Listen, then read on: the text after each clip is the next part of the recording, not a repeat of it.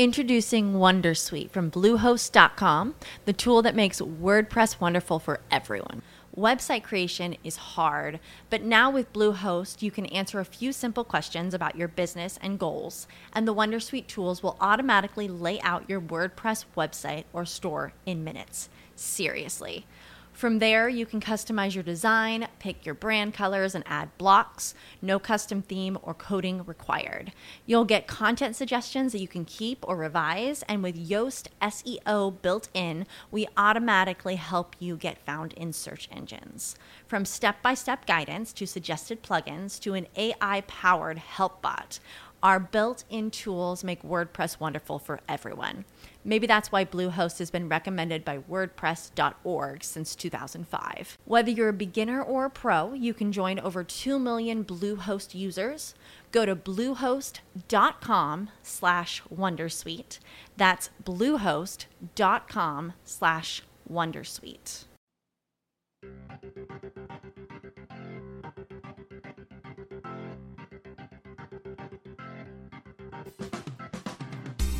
Bom dia, boa tarde, boa noite, nação Sangue Laranja. Sejam todos muito bem-vindos ao sétimo episódio do Pandcast, o podcast do Pandora Vestibulares. E eu sou o professor Varela e mais uma vez comandando os microfones aqui do Pandcast.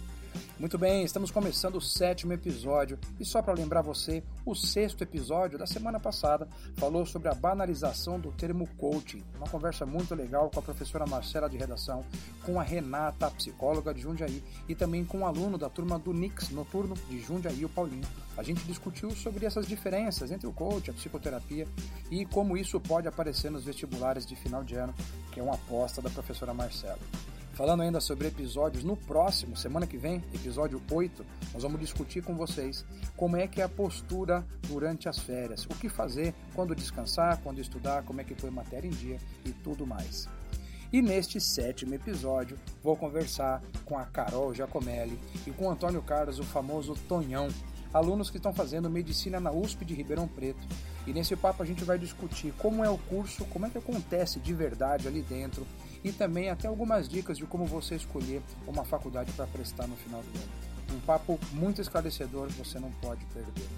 E aliás, falar em não pode perder, escuta agora um recado da nossa querida ex-aluna Ingrid, que está fazendo medicina na Unicamp e ela vai falar para a gente sobre o workshop de medicina que vai acontecer em agosto. Se liga no recado da Ingrid aí para a gente poder começar.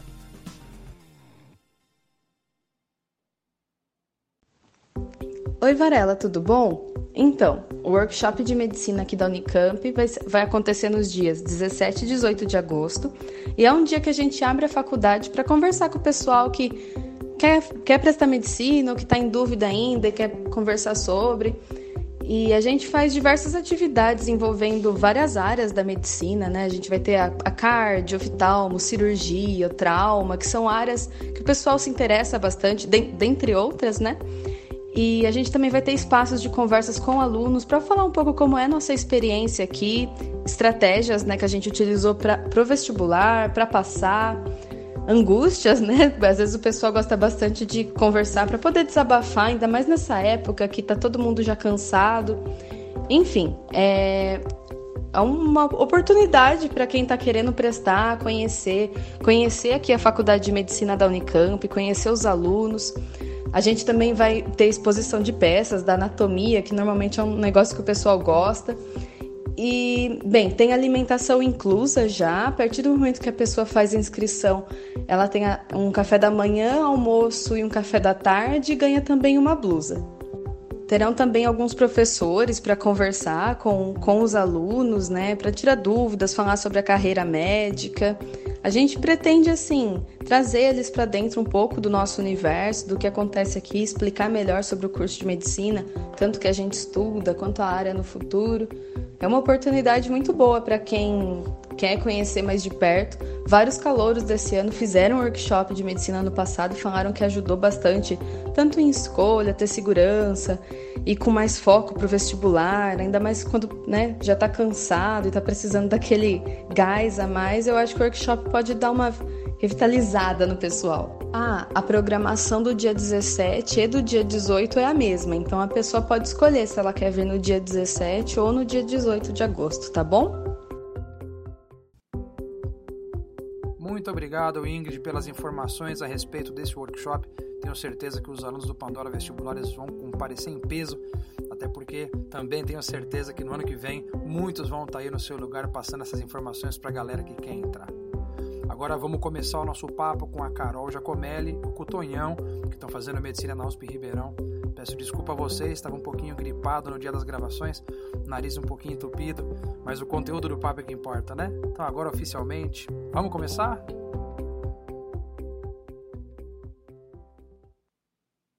Oi, Carol, tudo bom? Oi, tudo bem, Varela? E você? e aí, Tonhão, beleza? Tudo certo, Varela. Então tá bom. Todos aqui nervosos, gravando o podcast. A gente está no estúdio, inaugurando uma, uma situação diferente aqui de gravar no estúdio. Então vou começar perguntando quem vocês são. Ó, que profundo. Quem é Carol Giacomelli? Fala aí, Carol. Você é. tá fazendo o quê e fez o quê para chegar onde você tá aqui? Nossa, a história é meio longa, então eu vou resumir um pouco. É, eu sou Caroline Giacomelli. Eu estudei em Piracicaba, né, no Pandora, desde os primórdios do Pandora. Eu fiz. Que ano você fez lá? Eu comecei a estudar no Pandora em 2014. É, comecei tá. a fazer cursinho em 2013, em outro lugar. Eu fiz. Adoro quando os alunos fazem isso. Estudei em outra escola, eu gosto dessa Eu não ética. quero falar o nome, mas aí eu fiz Pandora em 2014, 2015 e 2016. Uhum. Que foi quando eu desisti de prestar a MED, porque eu só passei no Mato Grosso e eu não queria ir para outro estado. E aí eu fui fazer Ciências Físicas e Biomoleculares na USP de São Carlos, que foi em 2017.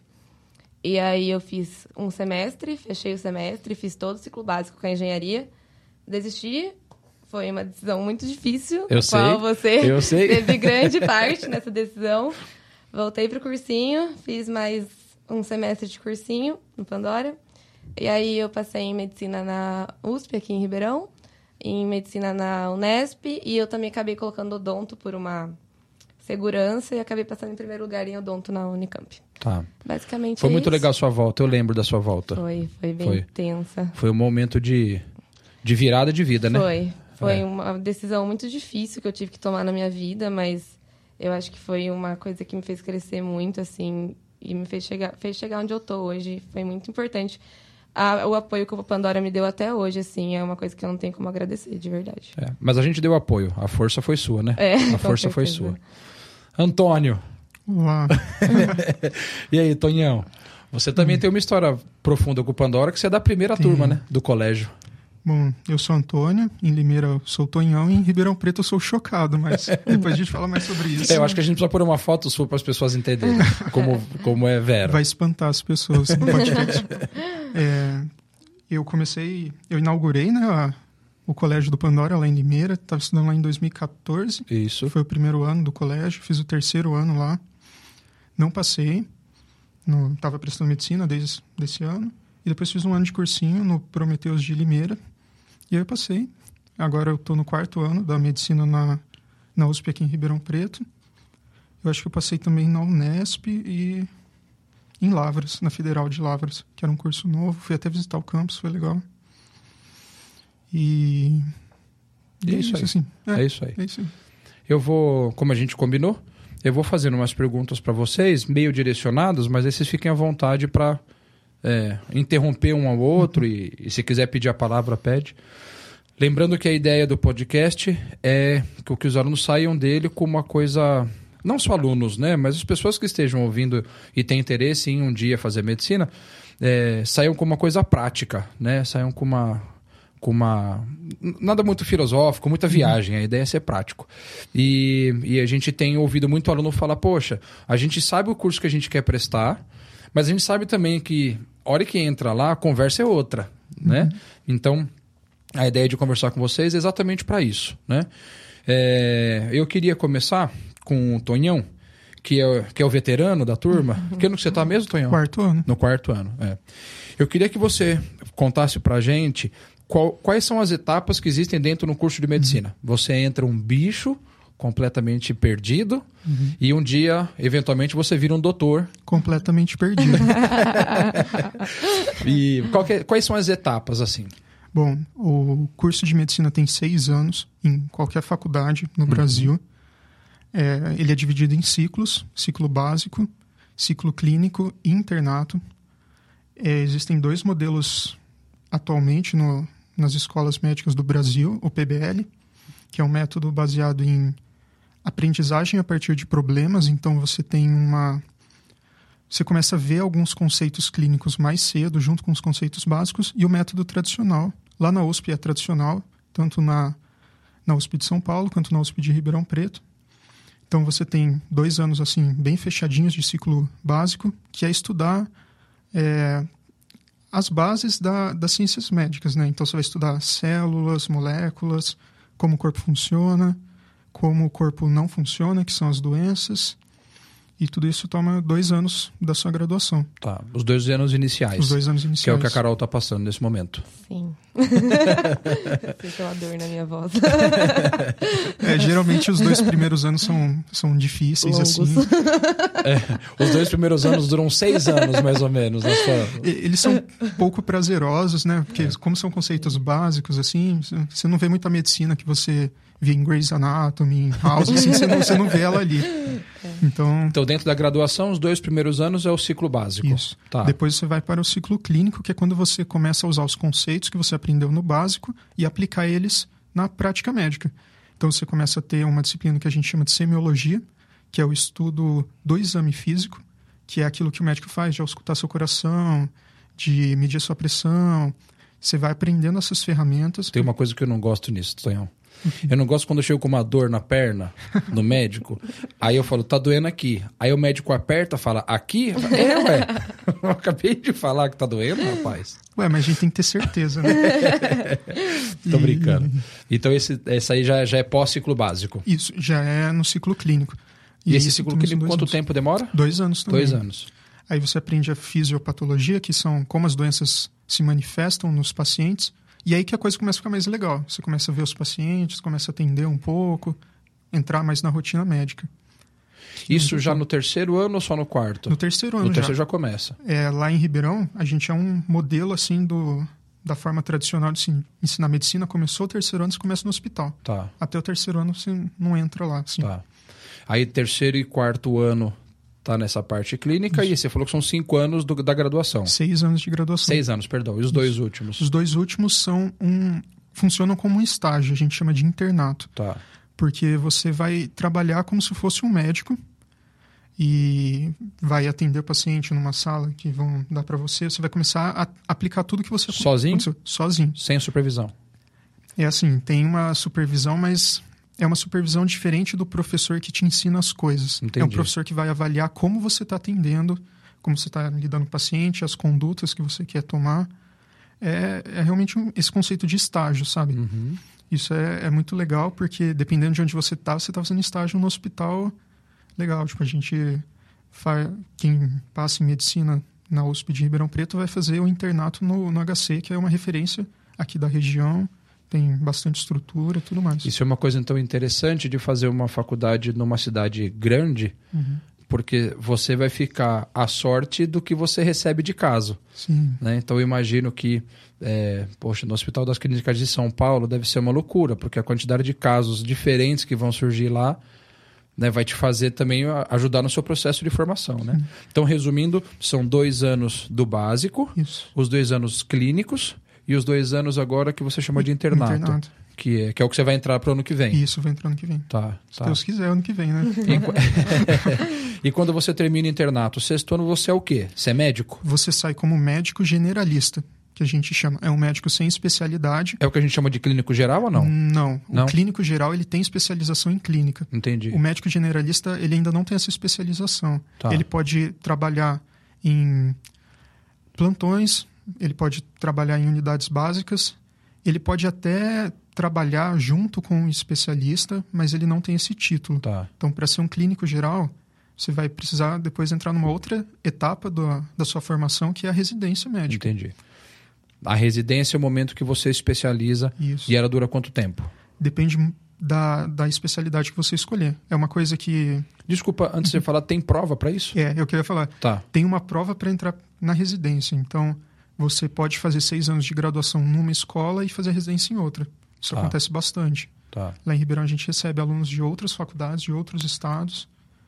E você precisa Eu me lembro que conversei uma vez com um cara que eu trombei na rua, pra ser sincero, assim, esperando um Uber. E o cara me falou, tava fazendo medicina aqui, mas era de São Paulo. Eu falei, por que, que você escolheu essa trajetória de fazer a USP Ribeirão e não São Paulo? Ele falou, porque eu queria ter uma faculdade no interior para ter as- as- a parte gostosa de interior, república, festa e, e uma vida mais tranquila do que a de São Paulo, mas espero fazer minha residência lá, porque aí eu quero estar no, no fervo, No fervo. né, de uma cidade como São Paulo. E aí, então depende da prova e depende, aí também dependendo da especialização, Da o tempo é diferente. Você, a princípio, escolhe entre as grandes áreas, então cirurgia, clínica, ginecologia, obstetrícia, pediatria, ortopedia, medicina do trabalho, medicina da família. Elas são grandes áreas. Tá. Você faz dois anos de uma grande área, menos pediatria e ginecologia, que são três, e depois você vai se especializar dentro dessa especialidade. Ah, entendi. Então, para ser um cardiologista, você precisa fazer dois anos de clínica médica, dois anos de cardiologia. São mais quatro anos para sua Então, nós estamos graduação. falando de 10 anos de Sim. formação para uma pessoa dessa, né? Uhum. Deixa eu perguntar uma coisa que eu nunca. eh, Eu, eu também estou aprendendo isso porque nunca foi claro para mim. E.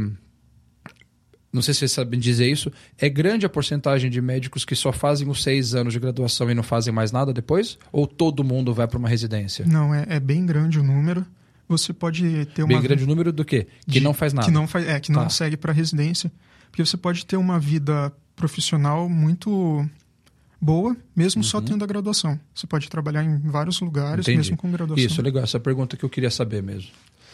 E, e são E aí? poucos, até porque a quantidade de vagas para residência é menor do que o número de vagas para medicina. Então a gente tem menos vagas de residência do que vagas pro, no vestibular de Sim. medicina, por exemplo. Então, dá para falar que é um outro vestibular ou não? Dá, dá para falar. É. um outro vestibular. Vocês que convivem no meio, existe o mesmo tipo de estresse? Sim. É. É o mesmo estresse. É, A gente escuta falar um pouco mais isso na UAB, Uhum. né? De pessoas que fazem o curso de Direito e depois tem a famosa prova do AB que tem cursinho, não sei o Tem quê. um cursinho pra residência. Ah, que legal. Tem Que o- legal. a galera do sexto ano, do quinto ano, geralmente tá fazendo cursinho pra residência. Entendi. E aí fez, fez a residência, você já tem uma especialização, mas você não é mestre, por exemplo. Não, não. Não. É, são tipos diferentes de pós-graduação que você fala, né? Eu não. É, sei. às vezes as pessoas falam pós-graduação como se fosse uma palavra só, mas tem que entender que ela é, é tudo que acontece depois da graduação. Exato. Né? Ela é o que o nome diz, né? A gente tem a pós-graduação, que seria você se formar como um doutor, assim, num conhecimento teórico, e tem essa pós-graduação que seria a residência. São Tá. diferentes. Uma pessoa que fez uma pós-graduação é, teórica, assim, num, num conhecimento, defendeu um doutorado, uma tese, alguma coisa, ela não pode atender como um residente. Tá. Ela não tem a mesma especialização. Mas pode ser os dois? Pode ter uma Pode, residência pode. e depois partir para o mestrado e para o doutorado. Tem, tem muitos residentes que fazem isso. Eles estão fazendo a residência, enquanto estão na residência, eles vão fazendo um doutorado. Entendi. Pode fazer. Geralmente, professor é, tem doutorado. Isso para você. doutorado de defender Para ser um de professor doutorado. dentro da USP, por É. exemplo, ele tem que ter. Sim. Eu me lembro que no Unicamp também tem as, as graduações ali, né? Que, o, que a gente brincava das faixas, né? Tem o faixa verde, o faixa marrom, faixa preta, né? Geralmente, pro- os professores têm residência e têm tese de doutorado defendida. Então, é doutor pelas duas pós-graduações. Mas quando a pessoa termina a residência, não tem o título de doutor, tem? Você recebe o título de doutor assim quando você se forma na graduação, por É. causa de uma lei antiga no Brasil. Ah, então por existe convenção. isso mesmo. Existe, sim. É. Igual, é igual de advogado. não Igual é? advogado. É É. advogado. Legalmente você é um doutor, mas não no sentido de ter um, Um doutorado. doutorado. No é. sentido de ser. Olha, eu não sabia disso. Eu achei que era um hábito. Né? Não. Que as pessoas mais antigas falavam, vai estudar para ser doutor? Né? Então elas estão certas, não está errado. Tá certo. Tá. E acho que uma coisa que é importante dizer também é que mesmo durante, durante a graduação de medicina você não pode exercer trabalho remunerado na, na área. Você não Tá. pode trabalhar. Ao contrário de algumas outras graduações que você pode ir trabalhando durante a graduação. Mas a partir do sexto ano você pode trabalhar mesmo fazendo residência. E a residência em si tem uma bolsa.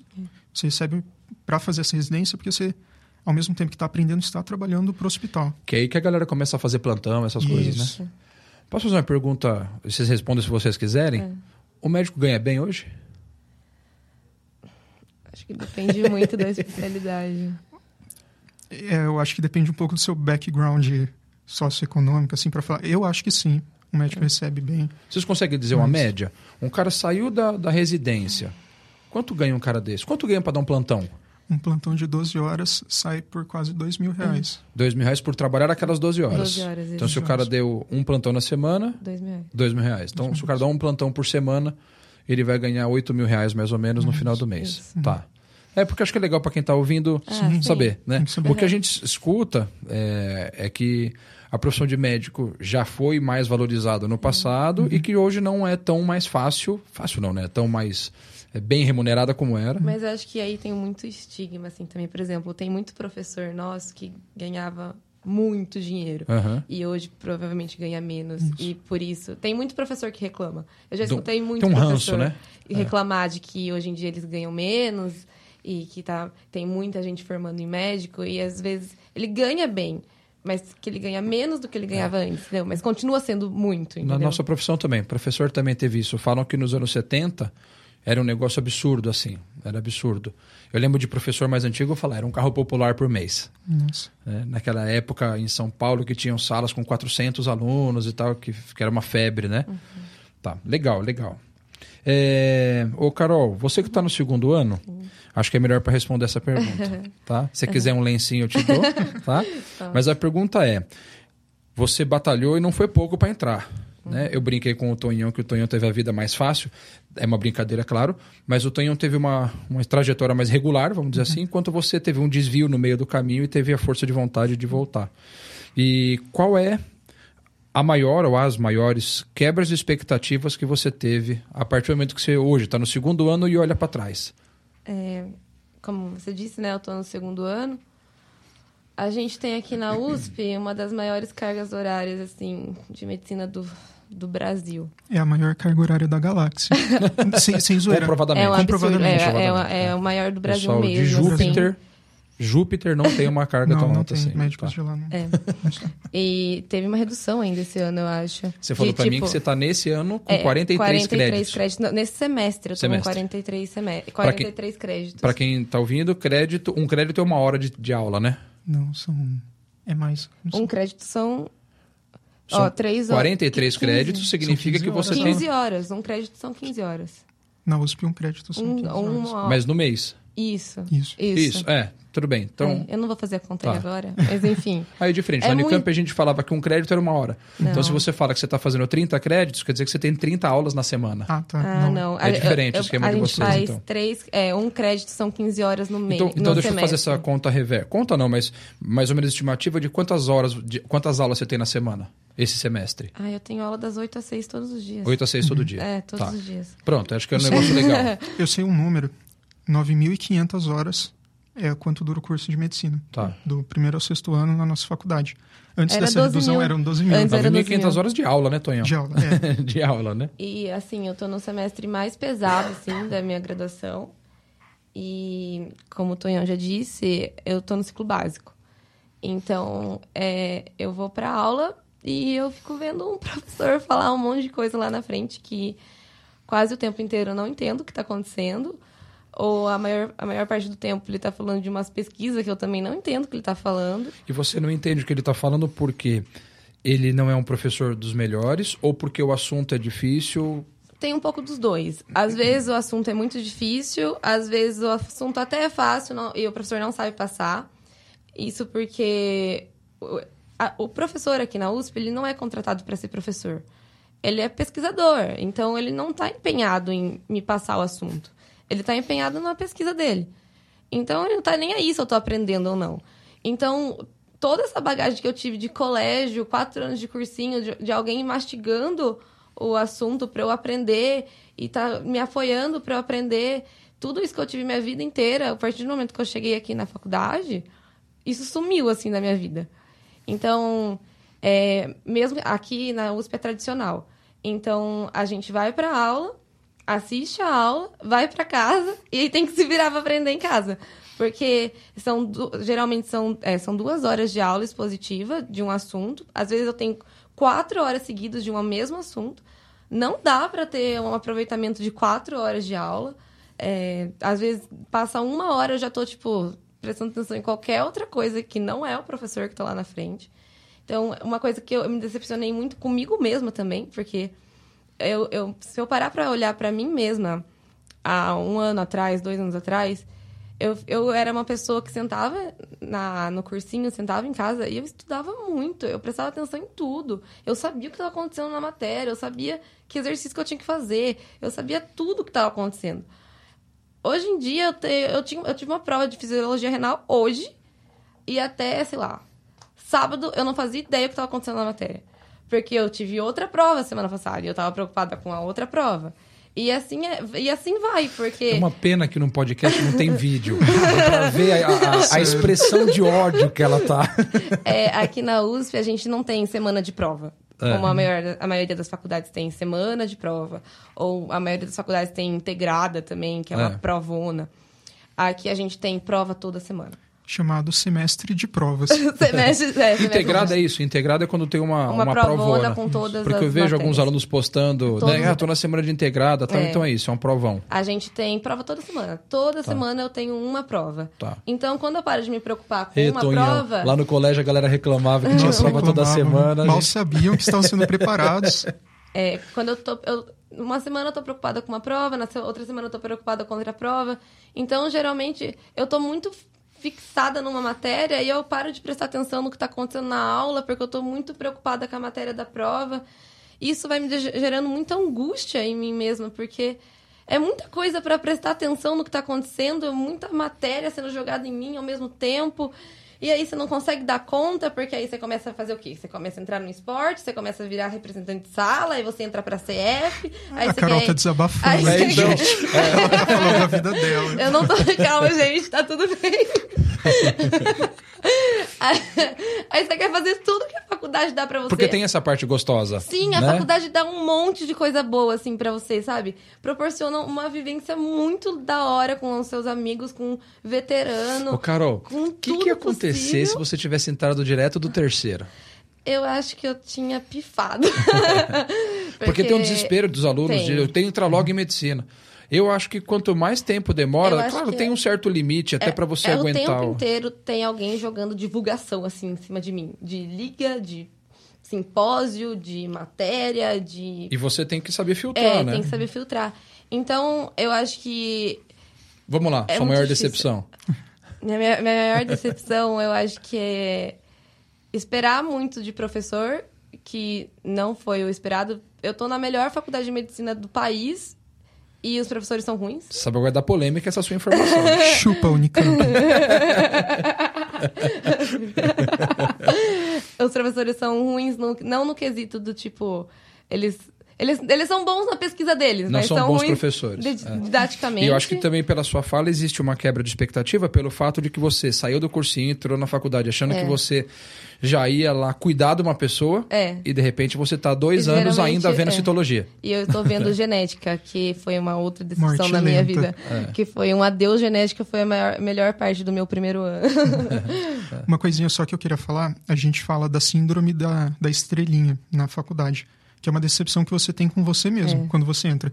Porque você passou em medicina, então você é o melhor do seu cursinho, da sua cidade, Nossa. todo mundo Não, sabe você virou que você celebridade é. na sua família. Né? Nossa, né? é, é, lindo. Aí chega lá, tem outras Sim. 99 pessoas. E você não é ninguém. Você não é ninguém. E é. você tem que aprender a lidar com os seus limites, e porque você está enfrentando desafios de maiores. Nada. Então, sei lá, acho que para mim, vocês estavam falando de porque o cursinho foi importante, eu fiz um ano só, né? Foi mais fácil, segundo Varela.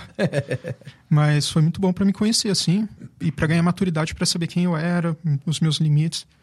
Porque... É, eu dei aula para você e eu acho que te fez bem fazer esse ano de cursinho. Fez muito bem. Porque você uhum. aprendeu suas limitações uhum. e tal, né? E eu lembro que você, vocês, vocês dois, tinham, eram referências, né?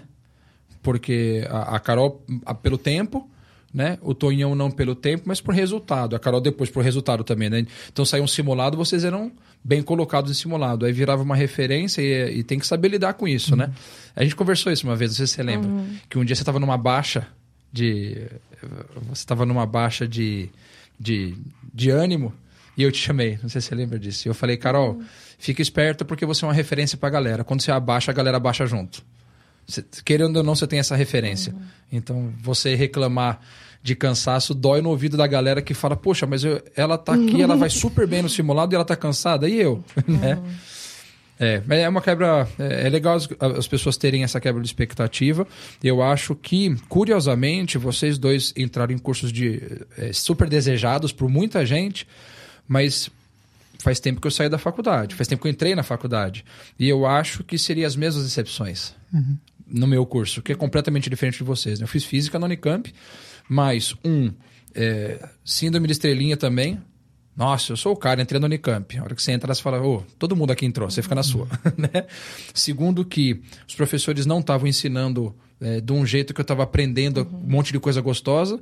E, e, era aquela física básica de novo, muito mais difícil. Eu achei que eu ia ver um átomo quando eu entrasse na faculdade. pois é, eu achei que eu ia ver uma neurocirurgia com, com Grey's Anatomy House. E não, eu estava num anfiteatro com 100 pessoas passando é. slide. É. Apesar de tudo isso, Tonhão, o que, que continua te dando certeza que você acertou? É uma é uma história até legal, é bem curta. Os dois primeiros anos são difíceis e foi difícil me encontrar nesses dois primeiros anos. Foram anos que envolveram é, procurar terapia, procurar profissionais para me ajudar. Mas a partir do terceiro, quando eu comecei a ter contato com o paciente, eu entendi o curso que eu tinha escolhido e depois o que eu realmente, é, o porquê eu tinha escolhido aquilo. Eu acho que no cursinho, na, na, no ensino médio, eu tinha uma ideia de, nossa, eu gosto muito de biologia, então vou para essa área, tal mas medicina é muito sobre cuidar de pessoas. E, e uma vez eu estava atendendo um paciente numa enfermaria e ele falou sobre como ele estava doente porque ele estava muito preocupado com as coisas. Então ele tinha pressão alta, não cuidava dele, então ele tinha diabetes, vários problemas assim. E ele falou: Olha, você tem que valorizar a sua vida, você tem que cuidar de você, ninguém vai cuidar de você. E eu estava passando pela mesma coisa que o paciente. E o paciente estava ali me ensinando coisas sobre a vida. E ele falou isso para você? Ele falou isso para mim. E que ele loucura. não sabia da minha história. É. Não sabia. Falei, tipo, nossa, como eu sou privilegiado de estar aqui com essas pessoas numa situação tão difícil e poder aprender com elas, sabe? Eu não preciso passar pela mesma situação que elas. É. Aí eu comecei a ficar apaixonado. Falei, nossa, demais. Então, no fundo, os dois primeiros anos eles são outro vestibular, né? São. Porque é engraçado o que vocês estão falando. A Carol mostrando a dificuldade de ultrapassar a barreira dos, dos dois primeiros anos. Só que depois de ultrapassado, é, me parece que o que fez você é, se manter fiel ao seu uhum. sonho é o que você já sonhava no cursinho. Uhum. De estar tá lá, de poder ajudar as pessoas, de poder cuidar do ser humano. Então, uhum. isso vai acontecer. A hora que você passar do segundo ano, Sim, né? A hora que você Parece for aprofundando que a gente tá num teste diário, assim. Eu estava falando hoje com as minhas amigas hoje. O quanto é difícil ir para aula e lembrar do porquê a gente está lá, assim. É. Porque... É difícil. Assim. É gostoso conversar com vocês aqui, num lugar fechado só nós, porque vocês também falam isso quando vocês, alunos que passam em faculdade, quando vão conversar com os nossos alunos dentro do Pandora em sala de aula. Porque dá uma sensação de de uma de um tipo, sabe fazer um tipo? Ai, gente, tá tão difícil lá para mim. Uhum. Sabe, do tipo, passei por o que vocês estão passando, mas eu quero dizer que eu tô sofrendo. E, e é real, né? Vocês não estão fazendo esse tipo. É, é uma. Não, é muito real. Assim. Acho que a gente faz um. A gente é, cria um romance, né? Uhum. Do curso, do que vai ser lá dentro. Vai ser um negócio Sim. fantástico. Eu acho que esse romance, tipo, só serve para criar muita frustração se a pessoa não sabe como é de verdade aqui dentro, sabe? É. Por isso que acho que é importante que a gente está fazendo aqui, uhum. né? Você falou de uma coisa, Carol, que não está no nosso script uhum. aqui, mas acho que vocês podiam... Só não estica muito por causa do tempo, para não ficar muito longo. O que, que são as ligas? Ou até outras coisas a mais que, que cutucam vocês ao longo do curso. Né? Tirando a aula, vamos pensar nessa linha dorsal. Tem a aula, né? o curso mesmo de vocês. O que, que tem de paralelo que é legal? Bom, as ligas são... Eu não sei direito é, São uma palavra essa. É um grupo, é um né? grupo de estudante mesmo que se unem assim para organizar simpósio e aulas, mini cursos que convidam professores para dar aulas ou, é, sobre assuntos que acham pertinentes. Por exemplo, eu faço parte da Liga de, Ge de GO, de Ginecologia e Obstetrícia. Então, sou eu, minhas amigas do, do segundo ano, mais umas pessoas do terceiro, do quarto, que vão lá, conversam com, umas, com os professores, convidam para vir dar aula sobre temas que a gente acha legal, que não tem na grade ou que tem muito por cima. A gente abre para o público, quem quiser vir vem e, e, tem aquela aula, ganha um certificado. Quando é uma aula maior, aí vira um simpósio. Aí é, é basicamente Então isso. são pequenos drops já de coisas que vocês vão ter lá pra Sim, frente. Isso. Depois que a gente passa pelo ciclo básico, a gente olha como as ligas são uma tentativa de fugir um pouco da realidade do básico, sabe? De Ah, entendi. Porque o que É. a gente estuda nas ligas, a gente acaba vendo na graduação normalmente, mas você tem essa necessidade de aproximar a realidade clínica. Você tem. A Carol tá falando que é difícil, Uhum. você busca motivação, e é uma coisa assim, para quem tá ouvindo aqui, que vai entrar na faculdade, lembrar de buscar essas oportunidades de, de aproximar a realidade do que ele quer trabalhar, do que ele quer fazer, quando as coisas estiverem difíceis. Porque é como você sobrevive. E tem, tipo, liga de cardio, liga de neuro, liga... tem liga de um monte de coisa, assim. E é muito bom, é na hora do almoço, a gente vai lá, vê a aula. É muito assim, nada muito E formal. deve ser legal assim. porque é descompromissado, então você não tá É. preocupado com nota e tal, Isso, né? É bem, É. é. bem assim. E já que nós entramos nessa, nessa, nessa área, e a bagunça? É gostoso? É boa. é Festa, delícia. esporte. Nossa. Nossa, Demais! muito bom. Cê- seu apelido é chocado, né, Tonho? É. Porque E o seu, Carol? Qual que é o Ah, seu? não, não tem. Você não é, tem É apelido? só Carol mesmo. Ah, é? É. Porque eu não, eu não sabia o que esperar da universidade pública. Não tinha nenhuma referência, assim. E quando eu cheguei lá, era bastante coisa, coisa muito diferente do, do que eu já tinha vivido. Então, por isso eu fiquei chocado, assim. eu nunca tinha visto uma festa universitária, nunca tinha visto uma Você é um bateria. cara muito centrado, né, Tonhão? Né? Você sempre foi um cara muito centrado. Você é um cara Obrigado. religioso, certo ou não? Uhum. É, quando a gente fala de, de, de, de vida universitária, vem na cabeça de muita gente festa em república com Uhum. gente correndo pelada. né? E é, você, como um cara. Você não me parece. Posso estar completamente errado, você pode se abrir para mim. É um cara que vai em todas as festas mais loucas que tem na faculdade. Mas você tem um. é, acho que eu quero chegar aqui, para cada perfil de pessoa tem um nicho de atividades interessantes, né? Sim, é, é- o legal da faculdade, da universidade, você pode até criar esse nicho. Quando eu cheguei, chocado, porque tinham poucas pessoas que, que eu- com quem eu me identificava e com quem que se identificavam comigo. Você falou, sou bem religioso, então a gente fundou um grupo de pessoas que eram cristãs e começou a procurar outras pessoas cristãs. E dentro desse universo cristão tem muito preconceito com as festas universitárias. Então o que a gente fazia era, o calor cristão chegou, a gente levava, ia com ele na festa, falava, ó, pelo menos conhecer, saber o que é. Tipo, porque quando eu tava aqui, ninguém veio me apresentar e eu fiquei assustado, não ia e Aham. tal. Falei, não, vamos, eu vou com você, dou carona, chega lá, mostra, ó, é assim. Se quiser fazer alguma coisa, tipo, faz, mas faz aqui perto de mim, sabe? Se precisar de ajuda, a gente tá aqui, a gente cuida.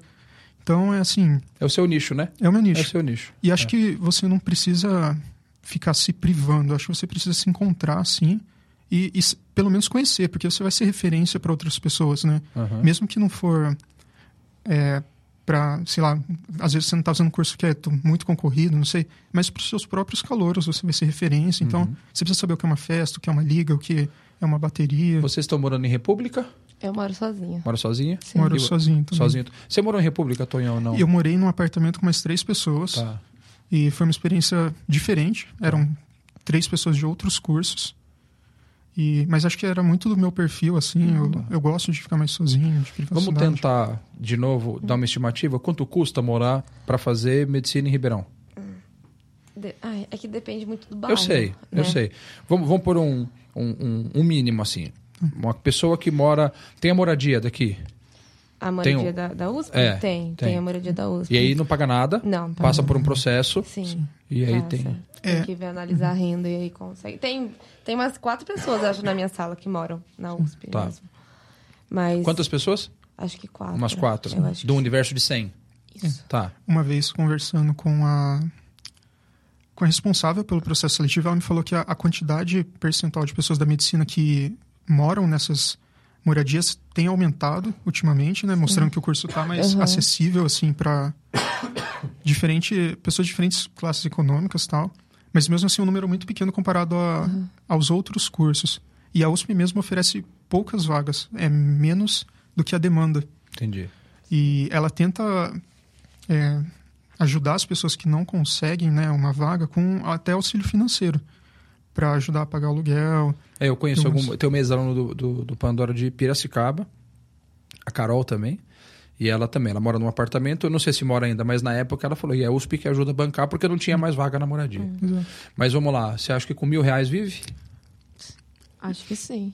Eu acho que um aluguel com tudo. Uma república, né? Ah, não. Então, Não, Eu, eu tô pensando assim, a moradia ok é um caso Uhum. de, de, de- de- Eu de- acho que com mil reais, eu acho que é dividido em dois é mais suave. É. Agora, sozinho não. Sozinho não. Sozinho Mas não. uma república, assim, dividir uma república com duas, três pessoas. É, aí Um sim. custo de mil sozinho reais. não. Sozinho, Sozinho, mil reais sim. não dá, não. Tá, tá. Não, eu gasto bem mais Até que porque- eu acho que é legal pra galera saber, né? Sim. É. É que eu moro sozinha no centro, então. Morar no centro é mais caro ou mais barato? Mais caro. É mais, Mais caro, caro. né? É bem mais perto caro. da faculdade fica mais barato. Depende, na café é bem caro. É caro. Eu pago menos que mil reais de aluguel. Eu pago Ah, é? 800 reais, moro sozinho. É um apartamento bem mais simples, é quase um, um flat, assim. E, e o legal é que, além do, do auxílio moradia, que é um- uma bolsa voltada para ajudar os alunos na moradia, a USP e a universidade como um todo, né, outras universidades oferecem alternativas de você conseguir verba, né, para você se manter.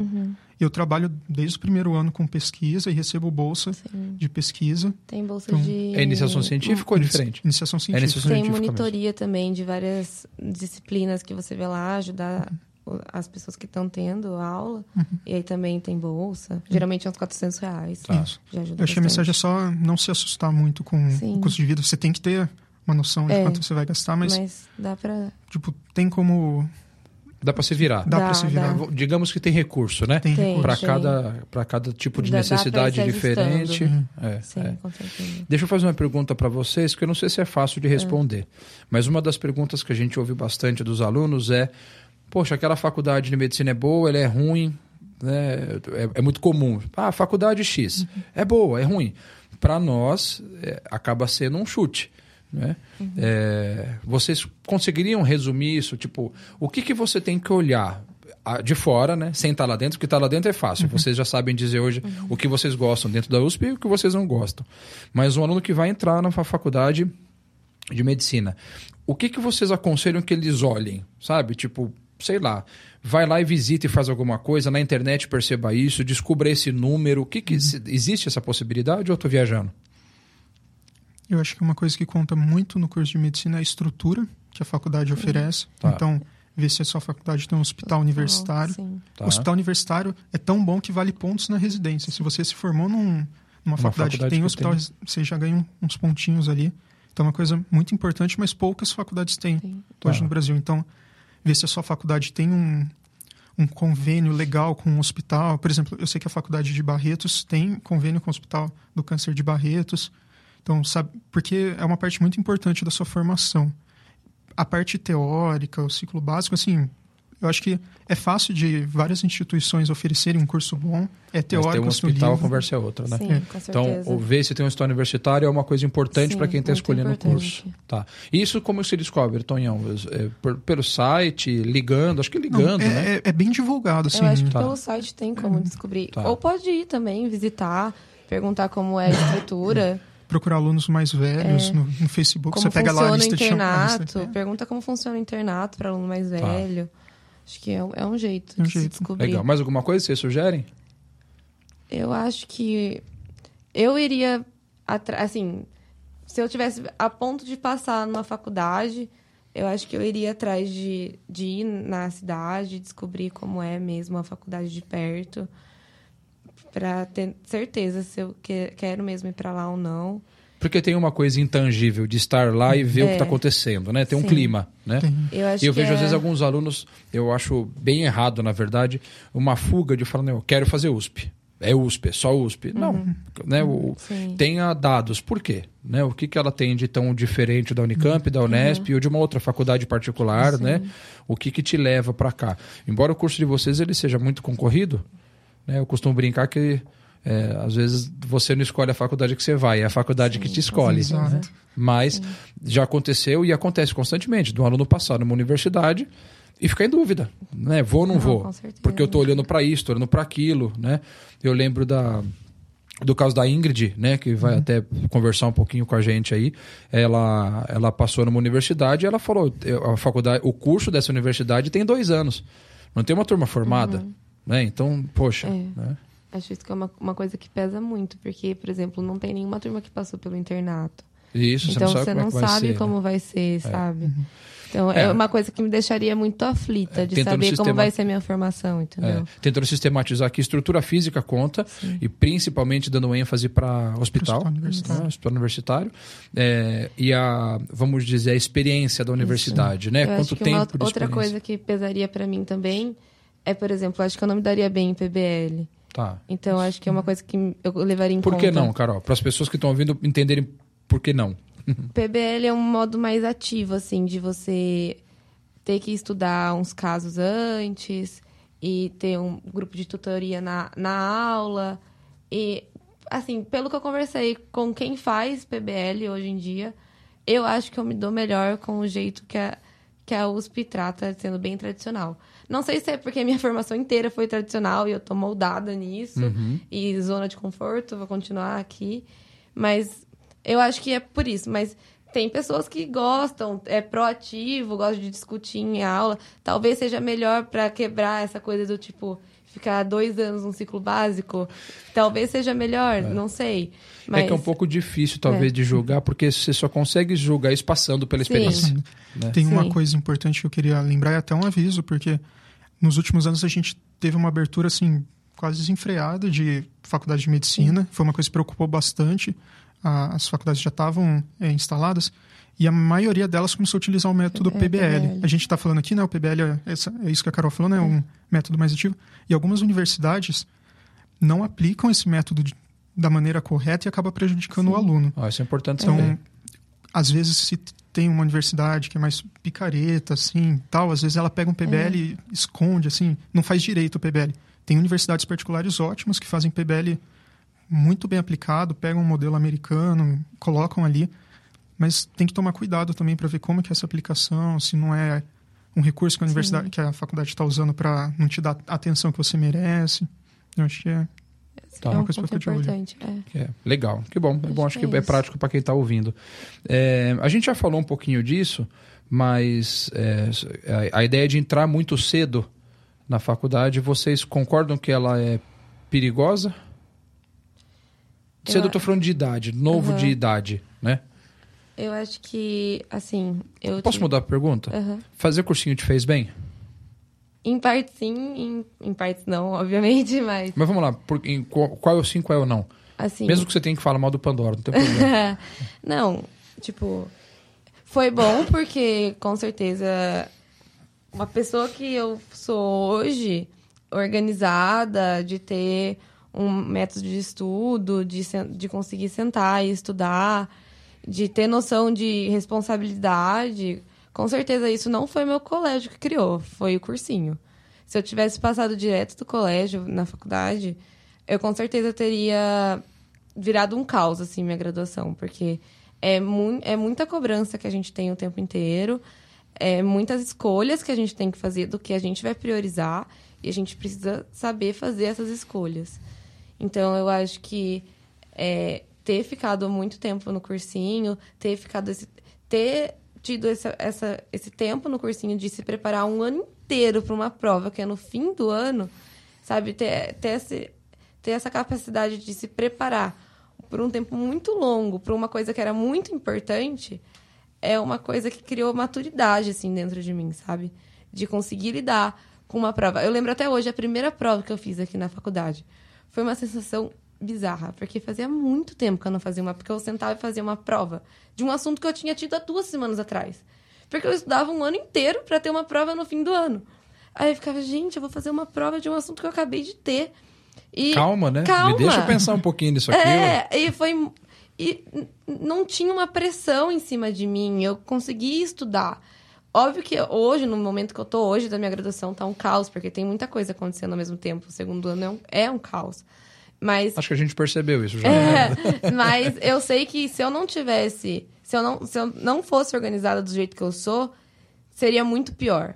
E essa organização que eu tenho hoje é graças a- a- ao cursinho, com Tá. certeza. É, eu, eu fico feliz de ouvir isso, porque eu tenho amadurecido minha cabeça como dono do Pandora de que o cursinho não pode ter como meta a aprovação no vestibular. Eu acho que a aprovação no vestibular tem que ser uma consequência. Se ela vira uma meta, ela vira uma obsessão. Agora, se eu entendo que o meu aluno lá dentro ele tem a capacidade de se organizar, de lidar com pressão, de saber controlar todas as variáveis da vida dele, passar no vestibular vai ser uma consequência e esse resto fica. Sim. Né? Essa, esse- essa filosofia de vida fica. Que é o que a gente foi batizando de sangue laranja ao, ao longo do tempo. Né? Que nada mais é do que isso, de, de criar essa cultura. E eu lembro direitinho uma aluna chamada Larissa, que não entrou em medicina, entrou em engenharia, e quando ela veio falar isso para mim. Ela falou, foi muito louco, porque a hora que eu sentei na faculdade de engenharia, vários professores passando livros diferentes, não sei o quê, e eu sentei, peguei uma agenda, coloquei que horário que eu ia estudar cada uma das coisas, enquanto tinha gente que chegou direto do terceiro, perdidão, perdidão lá, sem saber o que, que fazia. Eu, Eu falei brincando, né, que não foi bom fazer cursinho, mas é só pela pressão social de ter 24 anos e estar fazendo uma faculdade. Mas e é só por existe, isso mesmo. é, fazer cursinho carrega um ar de fracasso, não é? Ah, eu tô fazendo cursinho. É, é aquele momento constrangedor na hora do almoço de domingo que a tia tá junto. Oi, tadinho, né? Olha lá, não consegue, né? Coitado. Mas E assim, você- na, na minha sala tem gente de tudo que é jeito. Gente que passou com 17 anos, gente que já é formado, casado, tem três filhos. E entrou em Então- medicina E agora. entrou em medicina agora. Então, mesmo que esse ar de fracasso fique no almoço de domingo, dentro da, da sala não tem mais esse ar de fracasso, sabe? Todo mundo passou. Aí, a longo Todo prazo mundo isso tá vai ali, embora, né? entendeu? Isso, isso vai embora. É. Com certeza. Acho E que é uma questão também? de respeitar o seu tempo, né? A Carol falou, é, é, literalmente, tem uma pessoa na sala dela que já é formada, casada, tem três filhos. Nossa, que É balada. exatamente isso, tudo junto. É, e, assim, é uma ótima pessoa, dedicada, estuda. Tem apelido ou não? Dani a, a Mãe. gente- a Dani Mãe. é, Dane Mãe, porque Ah, é? tem outra Dani. Ah, é, é uma moça, é uma moça. É. Ah, eu achei que era um homem. não, uma moça. É. E muito gente boa. Inclusive, ela frequenta o grupo que a gente formou de Sim. cristãos lá. Nossa, É. muito, muito gente boa. Então, apesar de ter ficado um ano só no cursinho, ir pro Pandora foi uma decisão muito difícil que eu tomei na minha vida, porque eu tava na mesma escola há oito anos, então eu tava indo com uma turma e eu mudei bem no terceiro ano, que é um ano de formatura, tem todo aquele negócio de se formar com a turma. Então eu tive que fazer um sacrifício muito grande porque eu queria passar direto do terceiro. Meu sonho era passar direto do terceiro na Unicamp, eu queria muito fazer Unicamp. Meu pai fez um tratamento lá quando eu era mais novo, então eu ia muito no hospital universitário, falando, quero fazer Unicamp direto terceiro e tal. E não ter passado foi muito frustrante, porque eu abri mão de muita coisa para estar lá. E ao longo do cursinho eu fui amadurecendo isso, essa ideia de fracasso, de não ter fracassado, de respeitar meu tempo, de ter colegas que passaram direto e, e sentia aquele, nossa, eu passei, esse não. Mas acho que é, é bem isso, é se conhecer, é amadurecer. E, tipo, eu saí numa outra universidade que eu me sinto muito bem lá. E acho que é isso, fez bem. Eu acho que quando vier esse sentimento de constrangimento, você tem que parar e pensar que é, tipo, é, é o seu tempo. Quando você tá sozinho ali, é- sabe? É você. Eu acho só. legal isso, de estar sozinho. Né? Porque palpite todo mundo consegue dar. Né? Com certeza. E para a gente caminhar, até porque a gente esticou bastante, é, todo final de episódio a gente faz um hashtag Fica a Dica. Que é dica para a galera que tá ouvindo. Você tem alguma dica, Carol? Eu tenho uma dica. É, vai ser meio pesado depois desse desabafo, mas. É, Você, caro ouvinte, entenda a diferença entre quem tá no segundo ano e quem tá no quarto ano de medicina. Tá tudo bem, gente. Tá tudo bem, só quero deixar isso claro. Vai Eu tudo adoro bem. o meu curso. E você vê que ela tá Quero falando pra ela isso, né, Tonho? Não é pra quem tá Não, ouvindo. ela adora porque ela entra de férias semana que vem, gente. Perfeito. Não, mas a minha fica a dica é. Se vocês puderem investir em alguma coisa, é numa sessão de psicóloga. É, acho que um maior. A maior reviravolta assim, que aconteceu na minha vida em 2017, o que me ajudou a, a passar por isso, com certeza, foi ter ido numa, numa Fazer a psicóloga, terapia. fazer terapia. Eu não teria conseguido passar por isso sozinha. Não é, não, não é fracasso, não é. Você não, Não é é- louca. eu tô louca. Um pouquinho, louquinho. É porque Eu- a eu gente acho- discutiu isso várias vezes já. Teve até um episódio que a gente fez, que foi, se eu não me engano, o sexto episódio, que a gente falou exatamente disso, de que é, a gente tá falando sobre coaching. É, que o- a, a febre, a banalização do termo coaching surgiu porque a galera tem um pouco de vergonha de fazer terapia, então vai pro coaching para tentar resolver um problema que é certeza. psicológico. Psicológico. Né? Eu acho que todo mundo devia investir em terapia, faz bem. Antes da faculdade, Alivia. depois da faculdade. Eu- a vida inteira, a vida inteira. Eu tô fazendo terapia hoje em dia. Foi a melhor coisa que eu voltei a fazer na minha vida hoje. Sabe? A gente para de descontar em outras coisas e começa a olhar para si mesmo, começa a saber lidar melhor com a pressão, com as dificuldades da vida e começa a ver o vestibular como só mais uma prova e não como a decisão da vida de vocês, sabe? Legal. Enquanto a- o vestibular tá aí, a vida tá passando e vocês têm que viver. E é isso, eu acho. Viver agora, viver o vestibular e viver depois. E o legal Vixe, que a eu Carol quero ver falou... se eu fico a dica agora, Tonhão, Nossa, porque não foi profunda. Só a Carol tá falando que é uma coisa que você faz a vida inteira. Eu também faço terapia, tô no quarto ano, sabe? Comecei a fazer durante a faculdade, foi quando eu tive acesso, e- é muito importante mesmo. Esse negócio de se conhecer e tal.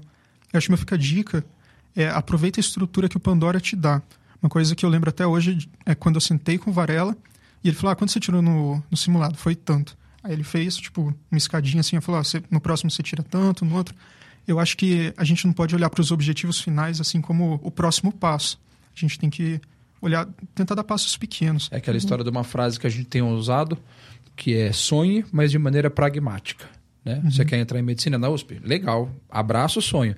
Mas aí você faz alguma coisa, né? Não adianta você ficar só pensando nisso, né? Então põe as suas metas. Uma coisa que a gente fez, e vocês contribuíram para isso sem saber, a gente hoje tem uma média das notas dos nossos simulados que os nossos alunos aprovados tiraram. Então funciona assim: um aluno tirou uma nota X no simulado FUVEST 1. A gente tem a média de vocês que passaram, quanto vocês tiraram. Entendeu? Então um aluno olha lá e fala: Bom, eu tirei, sei lá, 70. Será que eu passo ou não? A gente abre o histórico e fala: ó, de todos os alunos do Pandora que já entraram em medicina, a nota média que tirava nesse simulado era 67. Você tirou 70? Tá bacana. Entendeu? Bem legal. Então, esse é um recurso que a gente acha que vale a pena para dar esse parâmetro, né? certeza. Aham. Dá um alívio. É, é. E o meu, fica a dica, vai ser mais prático, porque a gente falou de pensar em faculdades, né? Então, não sei se todo mundo conhece, é o RUF, o site RUF. Fazer o ranqueamento de uma universidade é super difícil. Vocês falam que estão na USP, que é a melhor faculdade do Brasil. Vocês sabem que a Unicamp é muito melhor, vocês sabem disso. No Eu corto o microfone de vocês agora se vocês forem contra. A USP é bem melhor. Mas Não, brincadeira. deixa a Unicamp falar isso. Eles precisam se sentir bem. A gente não precisa Eles disso. precisam se É. auto-reafirmar o tempo inteiro. Pode ir, Varela. É mesmo. Mas é muito difícil avaliar uma faculdade, né? O que, que você julga para saber se ela é bom ou ruim? O RUF, R-U-F, que é o ranking universitário da, da Folha. Folha. né? Ele não é, obviamente, definitivo. Mas o que eu acho legal é que ele dá o parâmetro. Ó, essa faculdade tem essa nota nesse quesito. E ele fala como eles avaliaram. Então, se você está prestando medicina, que é o caso especial desse episódio, vai lá, coloca medicina e ele vai listar tudo que tem. é, dá até para avaliar certas coisas, como a gente falou, de experiência e tudo mais. Mas ele também vale para qualquer outros cursos, né? Tem de tudo lá. Sim. Fechou, galera? Fechou. Obrigado pela participação de vocês. Obrigada a você pelo convite. Um abraço para o pessoal do Pandora, os funcionários, os professores que a gente não vê mundo. faz um tempo já. Muito tempo, saudades. Apareçam lá para dar o Com abraço certeza. presencial. Ah, eu né? acho que se alguém quiser conversar É. com a gente, a gente tá sempre disponível aí. Eu vou, na publicação do, do- da divulgação do episódio, a gente marca vocês no Com Instagram. certeza. Pode chamar, fica à vontade, perguntar o que quiser. Fechou. Eu só quero deixar claro que eu adoro meu curso. O pessoal entendeu que é uma fase. Valeu, gente. Obrigado. Obrigada. Valeu. As humans, we're naturally driven by the search for better. But when it comes to hiring, the best way to search for a candidate isn't to search at all. Don't search, match with Indeed. When I was looking to hire someone, it was so slow and overwhelming. I wish I had used Indeed. If you need to hire, you need Indeed. Indeed is your matching and hiring platform with over 350 million global monthly visitors, according to Indeed data, and a matching engine that helps you find quality candidates fast. Ditch the busy work. Use Indeed for scheduling, screening, and messaging so you can connect with candidates faster. And Indeed doesn't just help you hire faster. 93% of employers agree Indeed delivers the highest quality matches compared to other job sites, according to a recent Indeed survey. And listeners of this show will get a $75 sponsored job credit to get your jobs more visibility at Indeed.com slash podcast. That's Indeed.com slash podcast. Terms and conditions apply.